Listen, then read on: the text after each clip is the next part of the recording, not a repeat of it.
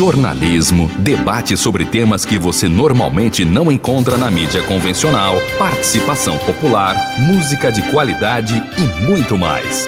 Web Rádio Censura Livre, a voz da classe trabalhadora.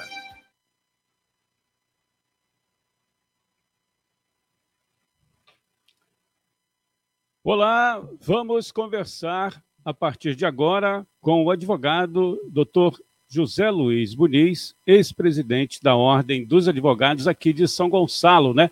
Já que a nossa emissora, a Web Rádio Censura Livre, tem como base aqui o município.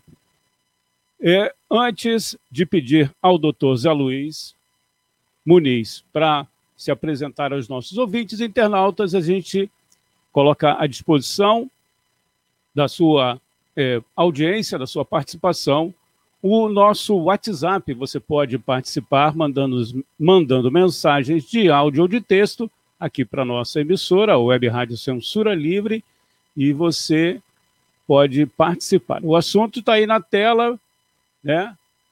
Vamos repetir aqui. O nosso assunto é o funcionamento da justiça na pandemia. Colocando aí o, o nosso WhatsApp, é o 21 código de área 998336490, 998336490. Você que está acompanhando através do, da nossa página no Facebook, é só colocar nos comentários a sua participação. A gente já agradece de antemão. Ou então também no canal da emissora no YouTube. Já que você está já você que está acompanhando no site o clwebradio.com, nos aplicativos, aplicativo parceiro Radiosnet, ou então o, o aplicativo exclusivo, também pode participar mandando mensagens pelo WhatsApp. Agora, você também ajuda a Web Rádio Censura Livre se inscrevendo no nosso canal né, no YouTube e também curtindo e compartilhando essa transmissão. E eu pediria que ao Dr. Zé Luiz Muniz, ex-presidente da Ordem dos Advogados aqui de São Gonçalo, OAB, para se apresentar aos nossos ouvintes internautas. Seja bem-vindo, doutor Zé Luiz. Muito bom dia.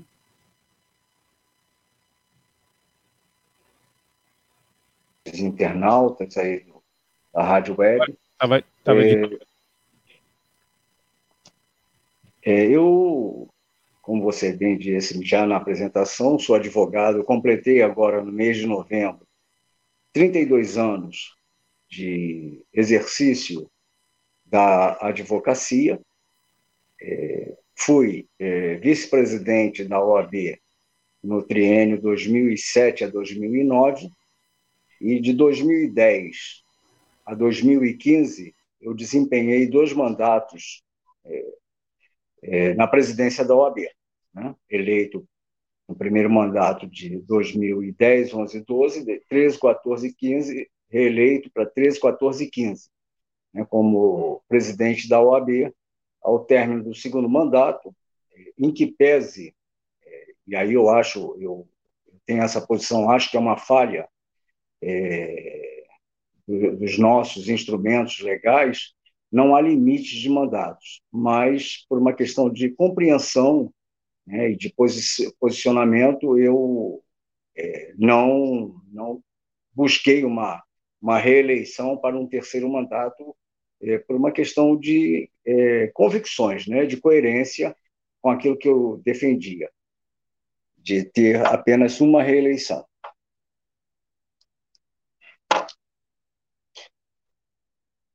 É, Antônio, é, você colocou aí a questão do, esse tema, né, a justiça é, na pandemia, na verdade é o seguinte, a advocacia, Antônio, ela vem sendo assim muito massacrada bem antes da pandemia, né?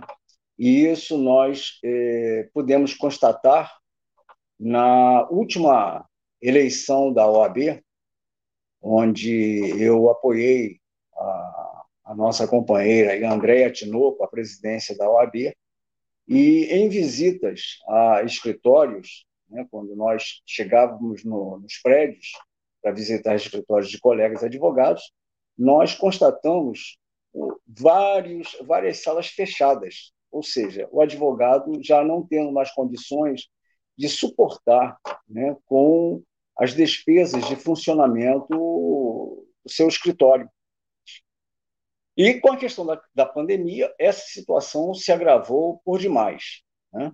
É, eu lembro que eu, inclusive, é, no dia 13 de março, é, fechei o escritório por conta da pandemia, porque eu faço parte do grupo de risco, é, e não sou negacionista, obviamente, né? acredito é, na ciência, né? Não acredito que a Terra seja plana, né?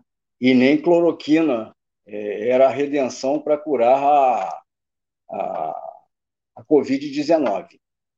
Então, é, com base nisso, eu pratiquei o isolamento social e me recolhi, não só eu, como a minha colega do escritório também, a doutora Juliana, nós é, nos recolhemos e ficamos afastados um bom tempo, mesmo porque o judiciário também, é, os fóruns foram fechados, os prazos foram é, suspensos e, e evitando né, é, uma possibilidade de, de, de contágio. Né? E com isso, é, aquela situação que eu coloquei agora, é, de que já era difícil para a advocacia, ela se agravou por demais. Eu, inclusive, no mês de abril, eu recebi um telefonema de um, de um colega amigo que faz parte lá da, da CAARG, né? que é a Caixa de Assistência dos Advogados do Rio de Janeiro, perguntando como é que eu estava, a minha situação, e ele conversando comigo, sem identificar nomes, obviamente, mesmo que ele tivesse identificado, eu também não, não iria aqui divulgar, que a situação de, de alguns colegas passou a ser tão dramática, Antônio, que a CAR estava fornecendo, inclusive, cestas básicas para advogados. Então, isso até para mostrar um pouco a, a, dura realidade que a advocacia vem, vem enfrentando, né? principalmente com a questão da morosidade, das soluções dos processos, entendeu? é, isso é, atinge por demais o advogado. Né? e causa, de uma certa forma, uma grande frustração no próprio jurisdicionado, porque quando ele é, procura o advogado para ajuizar uma ação, ele espera né, uma, uma decisão rápida da justiça, e nem sempre é assim que acontece. E, e, e essa morosidade, inclusive, Antônio, ela nos atinge muito, porque é, às vezes existem incompreensões por parte do, do cliente, que é, pensa que o seu processo não está tendo solução por conta do advogado, por culpa do advogado que não está é, desempenhando com afinco a, a, sua, a sua função, o que não é verdade. Quer dizer, eu costumo dizer que a gente acaba pagando uma conta de algo que nós não compramos. Né? Então, é uma situação muito complicada. É, em relação à justiça, por exemplo, a estadual ela voltou a funcionar. Né? Estou usando. É... Oi. É, especificamente sobre o nosso tema, a gente pode voltar a essa questão das dificuldades hoje dos advogados e o senhor está relatando aqui o nosso né, funcionamento da justiça, né, o nosso tema de, de hoje. Lembrando também que a gente está subindo mais tarde esse áudio para o podcast, você também pode acompanhar no podcast da Web Rádio Censura Livre essa conversa com o doutor Zé Luiz Muniz, advogado e ex-presidente da Ordem aqui de São Gonçalo, OAB São Gonçalo. O nosso assunto, o funcionamento da justiça na pandemia. Qual é a orientação dos órgãos oficiais, a Justiça, né, o TJ e o Tribunal Regional do Trabalho, doutor, em especificamente falando, né, especificamente falando aí no caso da prevenção e contaminação das, das pessoas envolvidas, todas as pessoas envolvidas pela Covid-19. Por gentileza. É, Antônio, eu, eu estava fazendo uma introdução e, e, e, estava entrando exatamente nesse aspecto agora. Né? É, os fóruns foram fechados né, por conta da, da pandemia, e quando chegou em junho, o TJ ele começou a flexibilizar o funcionamento dele do, do ponto de vista presencial. É, já o Tribunal Regional do Trabalho ele começou só agora em novembro no dia 16 de novembro, ele começou a flexibilizar é, com 30% dos, dos serventuários. Ah, e diga-se de passagem, né? Grande número de serventuários, é, tanto na, na, estadual quanto no Tribunal Regional do Trabalho, eles é, começaram a. Eles estão atuando ainda através do home office, né? Porque muitos, inclusive, fazem parte do grupo de risco, né? E aí é assim que a coisa a coisa está funcionando, entendeu? Então, assim, na, a, o Tribunal Regional do Trabalho, é, dia 16 de novembro, começou com 30% é, de acesso de servidores que não fazem parte do grupo de risco, e no dia é, 23 começa a flexibilizar o acesso de advogados mediante é, agendamento através de telefone ou e-mail das varas do trabalho. Por quê? Porque é, o que acontece? Você, os processos hoje, né, eles são processos eletrônicos, mas é, ainda existem muitos processos em andamento que são processos físicos. Né? Então, o advogado, por exemplo, precisa ter é, o acesso a esse processo para dar o seu prosseguimento, entendeu? Então, é, o que aconte acontece? No, no, na Justiça Estadual, por exemplo, que os fóruns já estão é, abertos há mais tempo, existem algumas recomendações né, de restrição, por exemplo, de entrada em cartório, né, é, só pode entrar um advogado ou uma pessoa de cada vez no, no, no cartório para ver o andamento do processo. Se é, outras pessoas estiverem presentes, elas terão que aguardar, fazer até uma fila, é, observando o distanciamento, é, no corredor, não podendo é, ingressar no, no, no, recinto lá do, do cartório. Entendeu? Já na Justiça é, do Trabalho, essa coisa está começando de uma forma ainda muito tímida, né, que é através do, do agendamento, porque é, em, em, que pese essa coisa do, do, do, acesso do advogado, ele, eles estão assim com muita, muitas preocupações em relação a essa questão, mesmo porque o que a gente está observando, Antônio, é um recrudescimento dessa questão da pandemia. Né? E é, isso coloca é, uma, uma, preocupação muito grande né, nos é, gestores do, do, do, nosso, do nosso judiciário, entendeu? E, e, e, as coisas estão funcionando assim de uma forma, podemos dizer, precária em função disso. Né? É, você até falou de um, de um, de um texto que eu, que eu escrevi sobre uma audiência, já que eu fui procurado por um cliente, com uma audiência é, na vara de família do Fórum Regional do Alcântara, no, a se realizar no próximo dia 9. E essa audiência é presencial. É, eu, inclusive, me manifestei que eu iria peticionar, inclusive, é, no sentido de não fazer essa audiência, porque uma sala de audiência, Antônio, ela não tem, na, pelo, pelo menos eu posso afirmar que na vara de, de, de família do Alcântara não tem ventilação natural. Né? É, e aí o que você tem? Você tem é, necessariamente nessa sala de audiência sete pessoas, né? porque é a magistrada, o secretário de audiência, o membro do Ministério Público, é, os dois advogados e os dois demandantes. Isso num ambiente fechado, provavelmente com ar-condicionado ligado, né? eu é, acho isso uma temeridade, em que pese alguns colegas acharem que não, que o os protocolos estavam sendo observados, porque tem álcool em gel é, na mesa, é, canetas que são esterilizadas, mas eu particularmente acho que isso é muito pouco, né? para que é, você possa ter uma audiência é, presencial, mesmo porque né, é, o que a gente tem observado, eu já fiz inclusive algumas audiências né, é, na Justiça do Trabalho, na Justiça Estadual eu não fiz nenhuma, mas a minha colega do escritório já fez audiências por videoconferência, né? onde você está no seu escritório, você às vezes até, é, na maioria das vezes, a gente tem que trazer o cliente ao escritório, é, porque eles têm às vezes dificuldades de, de, de acessar né, os mecanismos para a participação da audiência, e ele fica colocado numa outra sala, não na mesma sala que a gente, entendeu? Para poder participar da, dessas audiências e evitar né, essa exposição que, a meu entender, desnecessária. E quando você tem é, uma é, orientação de que é, o comparecimento ao cartório tem que se dar é, uma pessoa de cada vez, e aí você tem uma audiência em que sete pessoas estarão numa sala de audiência, isso, isso me parece, me soa como contraditório.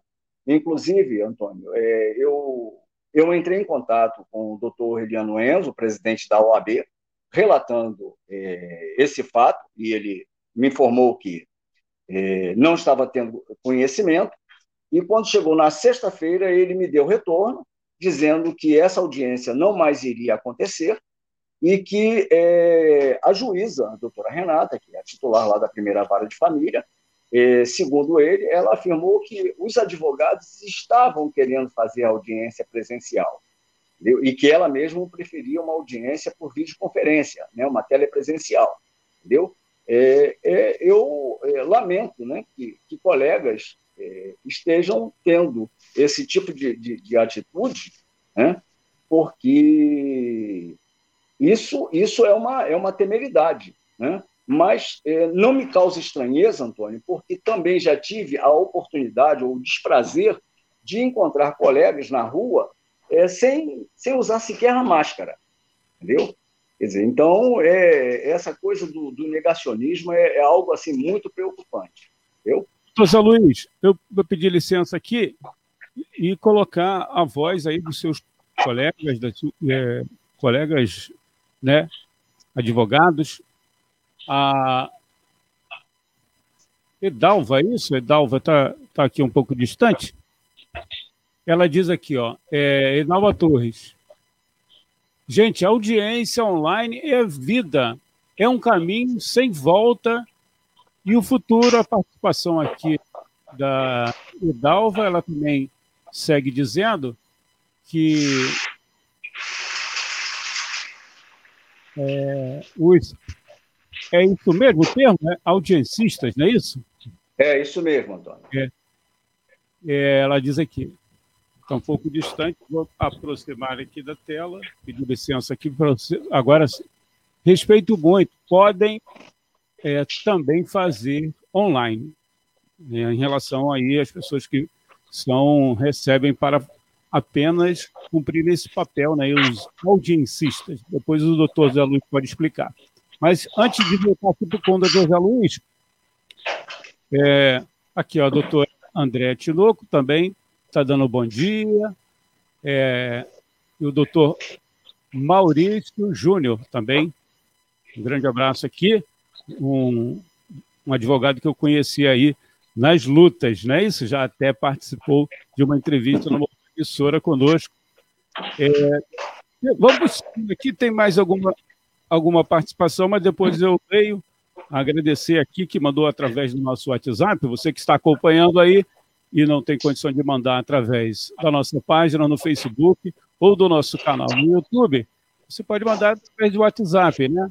É o 21, se você não estiver no Rio, 998336490. Daqui a pouco tem a participação aqui da Cláudia Souza Amorim. A gente agradece a participação da Cláudia.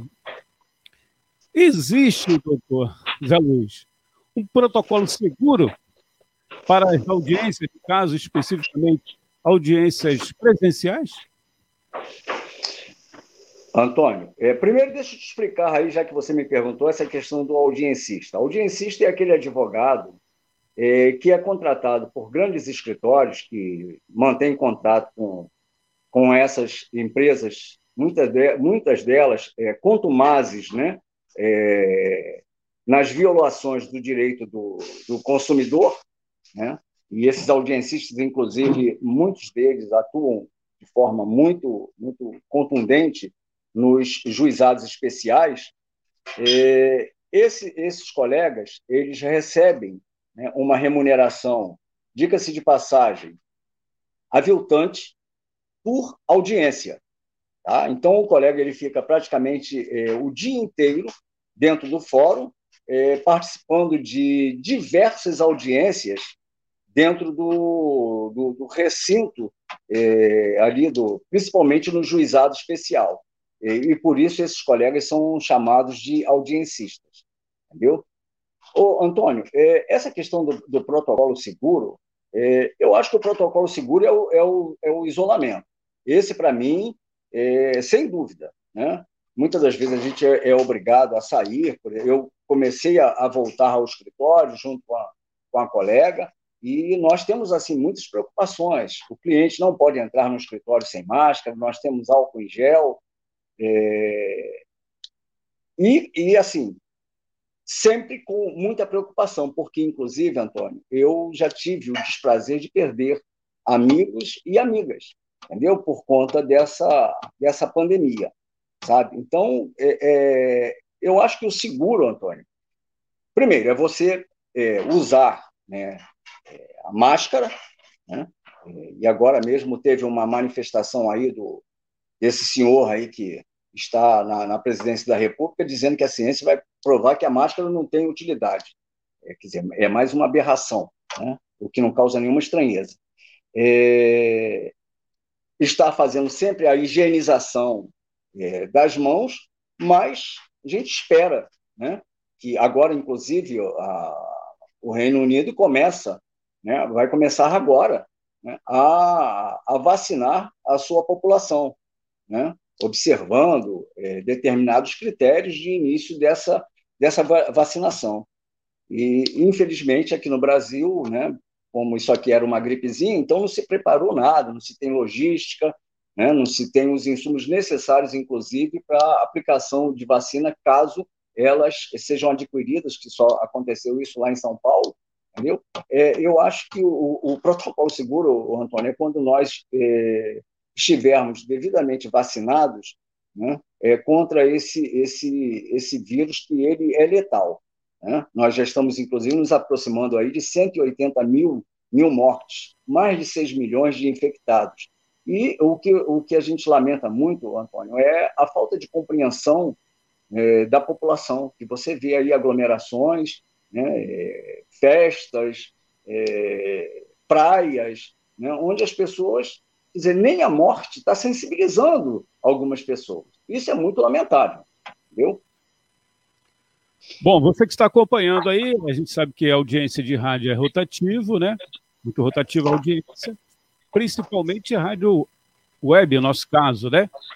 Nós estamos conversando com o doutor Zé Luiz Muniz, ex-presidente da OAB, e o nosso assunto de hoje está aí na tela, você que está acompanhando através do nosso, do nosso canal no YouTube. A gente pede para você se inscrever, acionar o sininho para receber as notificações, fortalecer esse projeto da Web Rádio Censura Livre, né, a voz da classe trabalhadora, ou então através aí do Facebook, curta, compartilhe também, a gente agradece. Nosso assunto é o funcionamento da justiça na pandemia. Tem mais uma pergunta aqui, doutor Zé Luiz, por gentileza. É, pode falar sobre o posicionamento dos juízes, especificamente aí na cidade, São Gonçalo, por gentileza? Olha, Antônio, é, do ponto de vista presencial, é, não, não há nenhum contato com o juiz. Inclusive, é, já tive a oportunidade de estar no fórum e perguntar né, é, pelo juiz e a informação é de que ele não estava indo ao fórum. Entendeu? É, numa outra vara, o juiz, a informação é que de 15 em 15 dias, quer dizer, contato é, presencial, é, eu não, não tive contato presencial com nenhum dos magistrados. Tive contato com alguns juízes da, da, da Justiça do Trabalho através das audiências em que eu tive a oportunidade de participar através da, da vídeo, do, do telepresencial, né? É, eu, oh, Antônio, eu gostaria até de fazer aí uma colocação em relação ao que a colega a doutora Edalva, que eu conheço, inclusive, é, fez em relação à audiência é, telepresencial ser é, algo que chegou para ficar e é o, é o, futuro. Só que há um detalhe, né, Antônio?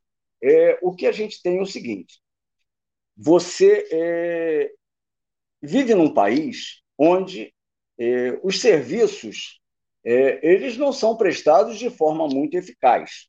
Você, por exemplo, contrata um plano de internet com uma determinada capacidade, você paga por aquela capacidade, mas recebe é, de maneira inferior. Né? E me parece que quando as pessoas, às vezes, criam determinados mecanismos, me parece que as pessoas ficam pensando estar na, na, na Suíça, na Noruega, né? e nós estamos no Brasil, né? onde as pessoas têm imensas dificuldades. Inclusive, nós temos, às vezes, levado clientes para o escritório porque ele não tem condições de, de, de, de fazer a audiência, porque o seu celular, por exemplo, não comporta o aplicativo que nós baixamos tanto no computador quanto no celular, que é o é, Web Cisco, para, aliás, Cisco Web, para é, realização de audiência. Então, é, o cliente acaba indo ao escritório, né? Você, eu fico no, no, meu computador fazendo audiência e o cliente fica lá numa outra sala com o, o meu telefone ou o telefone da, da, da doutora Juliana, para que ele possa é, participar das audiências. E aí há uma questão que a mim preocupa profundamente o seguinte: quando você tem é, uma audiência de conciliação, inclusive é, isso tem sido muito interessante, porque a primeira audiência que eu participei, inclusive, foi na, na quinta vara do trabalho de Niterói, com a doutora Anélita, ela, inclusive, dispensou a presença das partes, apenas os advogados. Né? É uma audiência onde o juiz pergunta se existe a possibilidade de acordo, se houver acordo, celebra-se ali um acordo, se não, adia-se para é, a realização de uma audiência de instrução que é, não, tem, não tem ocorrido, salvo é, a oportunidade que eu tive de uma audiência na, na segunda vara do trabalho de São Gonçalo, onde seria uma audiência de instrução. E aí é um detalhe que eu gostaria de chamar a atenção. Quando você está fazendo uma audiência presencial, as partes têm a questão do depoimento pessoal. Por exemplo, se eu, como advogado de uma das partes, seja reclamante ou reclamado, requerer o depoimento pessoal é, do representante da parte contrária, vamos, vamos lá, para facilitar. Eu sou o advogado do reclamante. Eu requeiro o depoimento pessoal do representante da reclamada. E, por sua vez, o, o colega que é, é, assiste a, a reclamada requer o depoimento pessoal do reclamante. O juiz vai pedir, a quem ele for tomar o depoimento inicialmente, se for do reclamante, ele vai pedir que o representante da reclamada se, se retire da sala de audiência, para não ouvir as perguntas e as suas respostas. Né? Depois é, do depoimento prestado, aí sim ele, ele adentra a sala né, é, para é, prestar lá o seu depoimento. Assim como acontece com as testemunhas. As testemunhas não podem ficar no interior da sala de audiência ouvindo os debates. Elas têm que ficar do lado de fora, esperando a sua chamada para ingressar na sala de audiência e então prestar o seu de depoimento. Uma vez prestado depoimento, havendo outras testemunhas a serem ouvidas, ela não pode sequer sair da sala. Ela tem que aguardar o, os depoimentos das demais testemunhas, para que não haja comunicação. E aí eu pergunto: como é que isso se dá numa audiência por videoconferência? Qual é a segurança que nós teremos de que eh, as testemunhas não estarão ali ouvindo, ou mesmo a parte contrária, não estarão ali ouvindo eh, aquilo que se é discutido no, no, nos processos, as perguntas que são, que são formuladas a, a, a uma outra é, uma outra parte, a uma outra testemunha. Quer dizer, então aquele, aquele sigilo que é necessário, ele, de uma certa forma, acaba ficando um tanto quanto complexo, entendeu? Muito obrigado, é, doutor Zé Luiz. Tem aqui mais uma, mais uma participação da Edalva, parabenizando o seu posicionamento aí, está na tela. E agora uma participação através do nosso WhatsApp. É, eu vou colocar novamente aqui, se você puder é, mandar uma mensagem de áudio ou de texto, né? Como fez aqui a Cláudia Souza Amorim. Ela escreveu: Bom dia, tema importantíssimo. E fala assim: ó, o judiciário recebe bons salários. Eu acrescentaria uma parte só, mas né, ela colocou aqui: os funcionários do judiciário recebem bons salários e prestam um serviço ruim. Como mudar isso? É a pergunta aqui da Cláudia Souza Amorim, doutor Zé Luiz, por gentileza. Antônio, essa, essa discussão é uma discussão é, muito antiga, né? É muito antiga, é, e é óbvio que não só a questão de remuneração, né? existem algumas coisas que é, pode até dizer, ah, isso é, isso é legal, né? mas eu questiono se isso é moral. Por exemplo, um juiz que reside na cidade onde ele exerce a sua magistratura, ele possui imóvel próprio, ele é, receber auxílio moradia. Eu acho que isso é uma excrescência, como já foi, já foi dito aí, juiz que tem é, mais de 60 imóveis, ele recebe auxílio moradia. Né? É, é assim, um negócio que é, que é complicado. Outro, um outro aspecto né, que, que precisa é, ser, ser é, enfrentado de forma muito clara né, é em relação às férias. Por quê? É, os juízes têm duas férias no ano. São 60 dias. Quando todos os demais trabalhadores possuem o direito a 30 dias de férias. Né? E, e agora, inclusive, com essa famigerada reforma trabalhista, que é a 13467 de 2017, ainda no governo Temer, né? e que esse cidadão que está na presidência da República votou a favor, né? é, essas férias, inclusive, podem ser fracionadas em até três vezes. Né? Então, aqueles 30 dias que o trabalhador teria para gozar suas férias, é, dependendo do, do, da vontade, do interesse do empregador, ela pode ser fracionada. Né? Então, é uma situação complicada, quer dizer, diferente do que acontece é, em relação à magistratura. Um outro aspecto que eu acho é, absurdo é que, se um magistrado é, for é, pego numa prática ilícita, né, é, a punição dele, se é que a gente pode chamar isso de punição, é ele ser aposentado né, com os seus vencimentos né, quando isso não acontece né, com os simples mortais.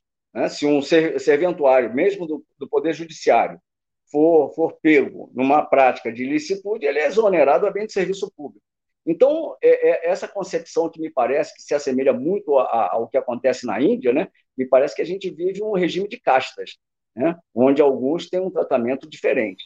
Entendeu? Muito obrigado, doutor Zé Luiz. Aqui tem mais uma participação, é, são duas participações.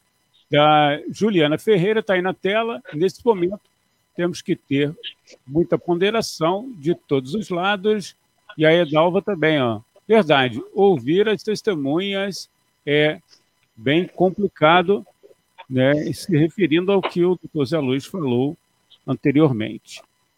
Agora tem uma participação aqui, é, doutor Zé Luiz, do. Antes da participação do nosso ouvinte, que a gente destacou, é o do Lucas Evangelista. Duas perguntas. A OAB de São Gonçalo está atuando em defesa dos advogados da cidade? Isso em relação à questão da pandemia. E quais as principais reivindicações da categoria no município sobre essa questão, por gentileza, doutor Zé Luiz. Antônio, eu, eu não, não, não me sinto assim muito, muito, é, vamos assim dizer, com, com informações para responder efetivamente. Eu acho que aí é, é, seria até importante se, o, se o doutor Renzo é, pudesse até, se ele estiver participando, se estiver acessado, dar esse tipo de resposta, porque eu não estou mais na, na, na administração da OAB, então não tenho ouvido as reivindicações. A gente fica muito isolado né, dentro do escritório, é, com muito pouco contato em relação aos colegas, já que não há muito aquela coisa da, do comparecimento é, presencial. Né? É, o que eu posso dizer, o, o, o Antônio, é, é, que nesse episódio é, que envolveu um cliente, eu fiz contato telefônico com o doutor Enzo, e ele me, me, me deu o retorno na, na sexta-feira. Agora, do ponto de vista de uma política em relação à, à, questão do, do da, da, da, pandemia, eu, honestamente, eu não saberia é, responder, porque na Justiça do Trabalho a gente não, não vai mesmo porque o prédio está fechado. E na estadual, é, a, o comparecimento é, é, muito diminuto. Então, você praticamente não encontra colegas, né? aquela coisa de você estar no dia a dia dos fóruns, tal, vendo, vendo processos, isso não, é, não está acontecendo. Né? Então, é, eu não estaria tão preparado assim para dar esse tipo de resposta. Entendeu?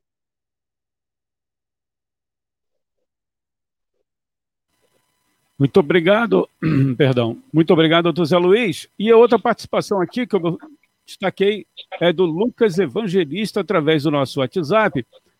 Para o contribuinte barra reclamante, ser atendido no balcão é preciso esperar muito. Falta concurso público? A pergunta aqui, no caso aí para servidores, serventuários, né? Do Lucas Evangelista. Evangelista. Mas esse atendimento no balcão que demora muito, isso é agora, na, na pandemia, ou ele já é, é uma, uma situação pretérita? Não, não esclareceu, ele não esclareceu aqui. É, pois é, porque em relação a essa questão é, que fal, faltam serventuários, isso é inegável. A gente vê que os cartórios estão funcionando é, de uma forma muito precária, mesmo antes da pandemia. Inclusive, é, muitos cartórios é, recheados de estagiários, que são estudantes de direito que vão fazer estágio dentro dos cartórios. Né? E realmente não, não se tem concurso para suprir a, a, necessidade de atendimento né? É, ao jurisdicionado e ao próprio advogado. Entendeu? E agora, com essa questão da, da pandemia, o que a gente observa é o seguinte: muitos funcionários é, estão trabalhando no, no, sistema de home office, né? e então os cartórios estão com um número reduzido de pessoas e aquela limitação que eu já coloquei, né, de você só poder entrar um de cada vez no cartório. Entendeu? Isso é fato. Doutor Zé Luiz, estamos encaminhando aqui para o final. Você é, pode ficar à vontade aí para é, deixar um recado, mas antes eu queria ver da possibilidade de, de comentar aí a decisão do STF que vedou a possibilidade do Rodrigo Maia, deputado federal, e do Davi Alcolumbre, que é o presidente, respectivamente, o presidente da Câmara dos Deputados e presidente do Senado, serem reeleitos para, para presidir essas casas. O resultado, né? Esse é, é voto virtual. Voto virtual já já está decidido mas o, o julgamento termina esta semana. O resultado 6 a 5 saiu, já está é, sacramentado. Por gentileza, doutor Zé Luiz.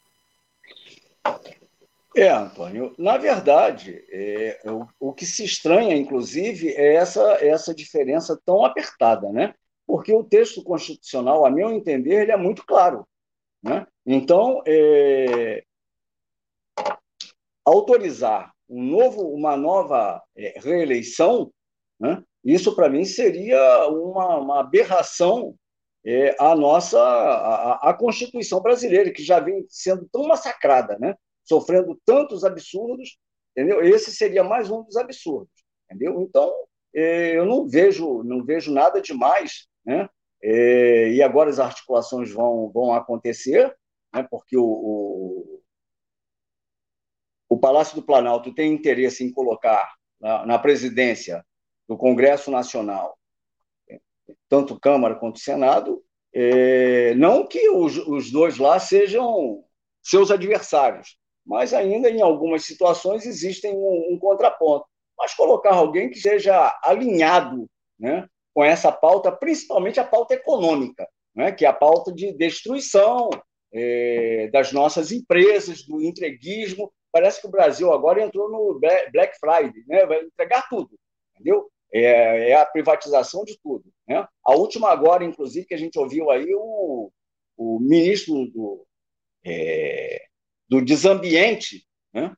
É, o Ricardo Salles, ele quer pegar um museu dentro do Jardim Botânico e privatizar para se transformar num hotel boutique. Quer dizer, é um governo que é, é uma coisa assim terrível. Eu não sei o que vai sobrar desse país né, ao final né, é, de, dessa, dessa gestão, porque é um negócio interessante. O que a gente observa é o seguinte: a própria imprensa, né, é, essa imprensa aí que está no dia a dia, ela, na verdade, ela, em relação a algumas questões aí desse governo, no tocante à pandemia, ela faz críticas, ela é, bate, mas do ponto de vista da pauta econômica, entendeu? Ela tem um, um profundo alinhamento. O que, o que se faz hoje no Palácio do Planalto interessa né, é, a essa elite é, que a gente tem nesse, nesse país. Entendeu? É uma situação difícil. Então, assim, a pergunta: em relação ao resultado eh, da votação no STF, acho que se, simplesmente observou aquilo que está no texto constitucional, entendeu? E que muitas das vezes eh, há uma deformação, né, onde o, o, o, STF ele não está ali para legislar, né, ele está ali para simplesmente fazer cumprir a Constituição, entendeu? Então é isso, Antônio, Essa, esse é o meu entendimento. Muito bom. Doutor Zé Luiz, fica aqui o convite para uma próxima oportunidade, a gente voltar a esses e outros assuntos aí. Já esperamos que a vacina chegue efetivamente, né? apesar de algumas pessoas, inclusive até o presidente, não querer, né? não, não, não vai ser obrigatório, né? pelo menos é o que ele está dizendo aí, e deixa aqui o microfone para as suas considerações finais e muito obrigado aí pela sua participação, doutor Zé Luiz. É, Antônio, é, primeiro, se pegar isso aí que você colocou em relação ao presidente não querer, ele é, o supra-sumo do negacionismo, né? Então, e aí o que você vê são determinadas pessoas tratando uma questão séria de saúde de uma forma ideológica. Ah, porque a Coronavac ela é, é chinesa. E aí, o que, o que é isso? Vai tomar vacina, fica comunista? Mostrar-se assim de uma estupidez, entendeu? Que não tem mais tamanho. E aí o cara que diz que não vai tomar porque ela, ela tem origem chinesa, ele esquece que a HN1 tem insumos da China, entendeu? Então, é, o que a gente espera, Antônio, efetivamente, é que essa questão seja tratada, né, finalmente, como uma questão séria. Primeiro que a gente não tem um ministro da Saúde. Né? Você tem um general lá de plantão, lá no Ministério da Saúde, né, que está lá para dizer amém a tudo que o, o negacionista, né, ele, ele, ele fala, entendeu? Porque dois ministros da saúde que tinham é, a sua natureza médica foram é, defenestrados, né? E aí você tem lá um, um, um, general que não tem conhecimento de nada em relação a isso, está lá é, com o cargo de ministro da saúde. E a gente espera, né, que é, efetivamente, apesar né, do governo federal é, com essas posições, que desde o início foi uma gripezinha e que ele, com o físico porte de atleta, ele não seria contaminado. Então, é, que isso seja tratado de forma séria né, e que prevaleça a ciência. Então, que cheguem as vacinas para fazer o processo de imunização da população, como outros países, inclusive, como eu já coloquei anteriormente, o próprio Reino Unido já vai começar agora. Né? E aí você vê uma, uma coincidência, né? Dois países com dois duas situações assim absurdas na presidência. Um já acabou, é, indo, vai embora agora em janeiro, que é o Trump, né? que chegando a bater 3 mil mortes por dia, mais de 3 mil mortes por dia, entendeu? E aí, é, aqui no Brasil, sendo um tratamento um pouco parecido, entendeu? E a gente espera que é, é esse período de trevas isso seja superado. Últimos é, agradecimentos aqui, Vinícius Care... Caravelli, curtiu. Caravelas. Caravela. Caravelas. A, a Lucília Machado, que é da nossa equipe aqui, apresenta toda terça-feira o programa é, podcast Acessando Lucília, é jornalista. É, Rosemar Andrade Rocha também curtiu. E aqui é, a Michele também deixou aqui um recado aí, está na tela. Não estou conseguindo acessar aqui. Negacionista, exatamente isso. É. A gente agradece aí mais uma vez, doutor Zé Luiz, as pessoas que acompanharam. E você que pegou o finalzinho, pode voltar na nossa página no Facebook, no canal do YouTube, ou então no podcast que vai estar à disposição lá na nossa página mais tarde, para você acompanhar essa conversa com o doutor Zé Luiz Muniz, ex-presidente da Ordem, falando sobre o tema que era a questão da pandemia é, no judiciário. Muito obrigado mais uma vez e até a próxima, doutor. Obrigado, Antônio. Um forte abraço. Quando você quiser, é só convocar. Tá bom, muito obrigado. A gente encerra por aqui. Até a próxima participação aqui nossa no, na Web Rádio Censura Livre. Eu apresento de segunda a sexta, o programa Boletim Censura Livre. No momento, a gente está reestruturando o programa, estamos fazendo entrevistas pontuais e participações, como as quartas do nosso amigo, o Wendel Setuba, no quadro Opinião. A gente volta é, à programação da Web Rádio Censura Livre, você que está acompanhando através do nosso site, né, o clwebradio.com, dos aplicativos, é, o aplicativo parceiro, Radiosnet, e também do aplicativo exclusivo muito obrigado, até a próxima.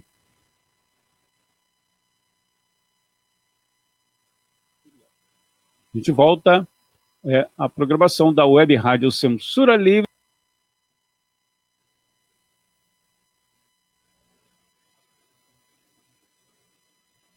Jornalismo, debate sobre temas que você normalmente não encontra na mídia convencional, participação popular, música de qualidade e muito mais.